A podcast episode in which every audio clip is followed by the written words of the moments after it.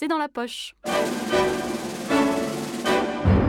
Le podcast de l'Auditorium Orchestre National de Lyon. Clément Rochefort.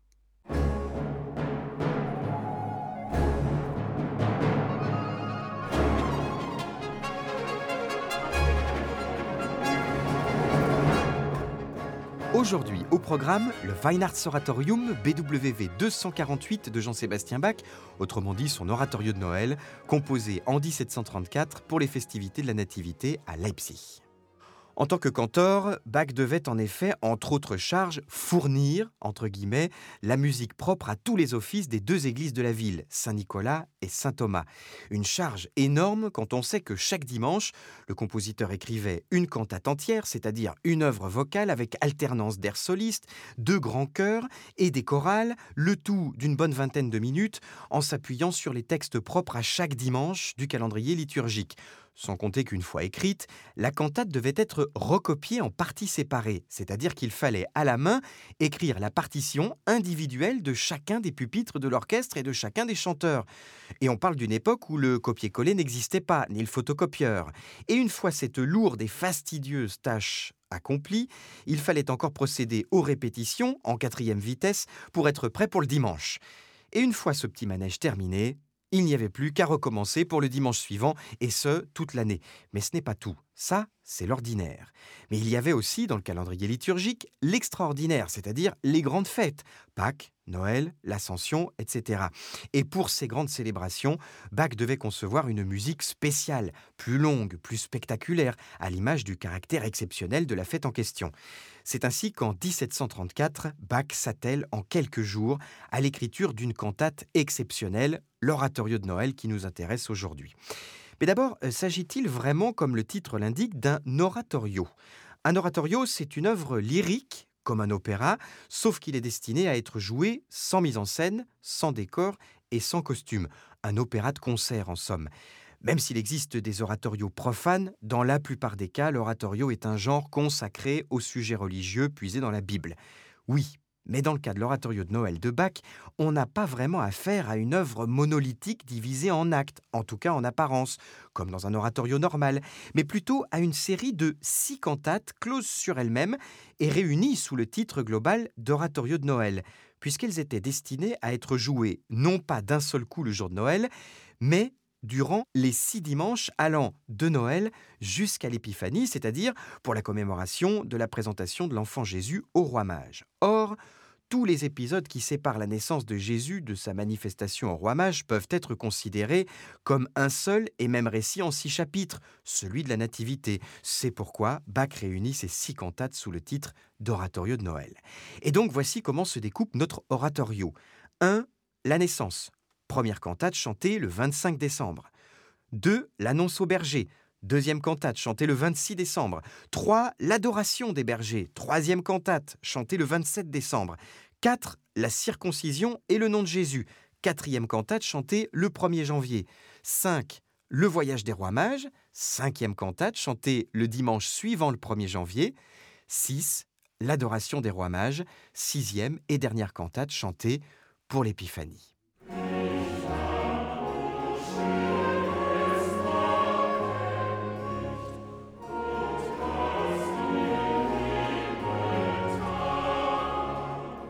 Ah, et j'oubliais une chose importante.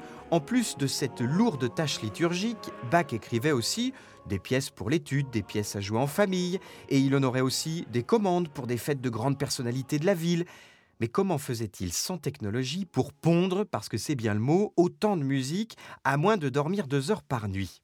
Eh bien, il recourait, comme nombre de compositeurs à l'époque baroque, à l'art de la parodie, autrement dit le recyclage. Alors attention, qui dit parodie ne dit pas forcément dimension humoristique. C'est le terme qui désigne en musique l'art de reprendre une pièce existante et de l'adapter à d'autres paroles pour en faire un air complètement neuf. Mais ne me faites pas dire que Bach était un flemmard, c'est même tout le contraire. Quand il recourt à la parodie, il ne le fait que dans un sens et jamais de manière gratuite. Il réutilise toujours un air profane pour en faire un air sacré, jamais l'inverse, ce que Bach aurait certainement perçu comme blasphématoire. Ensuite, il ne s'agit pas d'un simple recyclage. Quand Bach réutilise le matériau d'un air antérieur, il le modifie, il le retravaille, il en change l'instrumentation afin d'en faire du vrai neuf. Et puis, qui pour s'en rendre compte et hurler au plagiat? Il faut rappeler que les enregistrements n'existent pas à l'époque de Bach. Et aucun problème du côté de la irréputation. À moins d'avoir une mémoire infaillible, comment se souvenir que Bach a déjà utilisé tel ou tel air, parfois des années auparavant, et pour un public différent? Avec sa messe en si, l'oratorio de Noël est en tout cas l'œuvre de Bach qui comporte le plus de parodies. Mais laissez-moi vous montrer quelques exemples.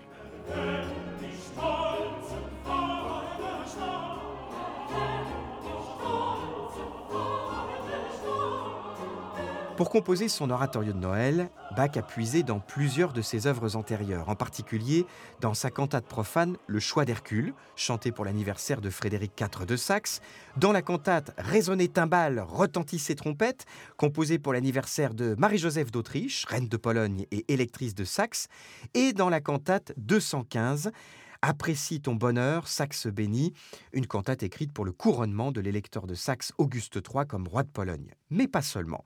Par exemple, le premier choral de l'oratorio de Noël, Wie soll ich die empfangen? Comment t'accueillir, comment t'approcher, ô toi que le monde entier attend est un choral que Bach a déjà utilisé dans sa Passion selon saint Matthieu. C'était le choral O Haupt voll Blut und Wunden, ô face couverte de sang et de blessures. Voici le choral de la Passion.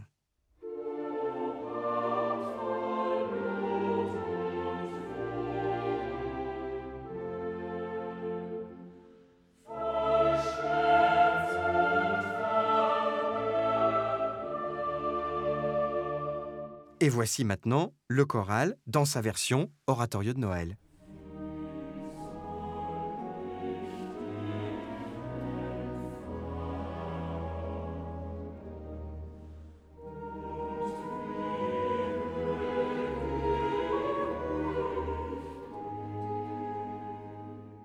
Et la parodie a plusieurs strates en réalité, car même dans la Passion, ce choral était déjà un emprunt de Bach au théologien luthérien Paul Gerhardt au XVIIe siècle, qui lui-même avait déjà emprunté cette mélodie à une chanson d'amour de la Renaissance, Mein Gemüt ist mir verwirret, composée par Hans Leo Hassler.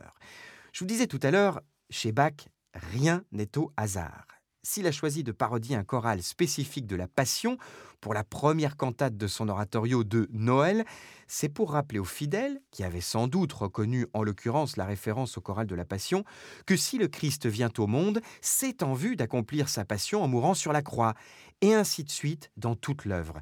Si les jeux de pistes vous intéressent, vous pouvez trouver dans de nombreux livres le recensement exhaustif de toutes les parodies de Bach dans l'oratorio de Noël, et vous pourrez vous amuser à remonter le fil numéro par numéro. Mais en dehors de la parodie, Bach fait aussi en sorte de mettre en scène musicalement la naissance du Christ, pour la rendre plus dramatique et ainsi frapper l'âme des fidèles. C'est le cas par exemple quand il fait dialoguer, comme dans un opéra, la voix d'alto solo et le chœur dans la cinquième cantate de l'oratorio, celle du jour de l'an, où le chœur incarne la voix des rois mages et l'alto celle de l'âme chrétienne. Wo Esther König der Juden Où est le roi des Juifs qui vient de naître? demandent les rois mages avec vigueur.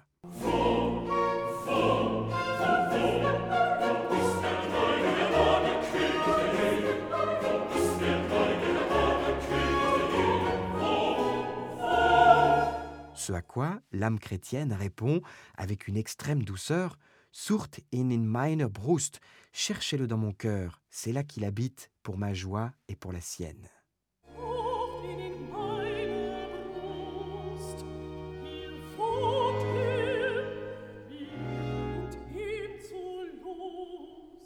Si vous pensez encore que Bach est du genre à laisser une part au hasard, vous vous trompez. Chacune de ces citations est pesée, chacun de ces choix a un sens. Même le choix des tonalités, d'une cantate à l'autre, forme une grande arche harmonique qui relie le début de l'oratorio à la fin dans une grande unité. Quant au choix des instruments, il en va de même. Des trompettes et des timbales pour les cantates les plus jubilatoires de la Nativité, et une plus grande place pour les bois, dans la deuxième cantate, pour coller à l'univers pastoral des bergers qui apprennent la naissance du Christ, et ainsi de suite. Tout chez Bach a un sens, et un sens unique. que sa musique soit au service de Dieu et de sa foi. En témoignent d'ailleurs les initiales avec lesquelles Bach a signé nombre de ses partitions. SDG. Soli Deo Gloria. À la gloire de Dieu seul.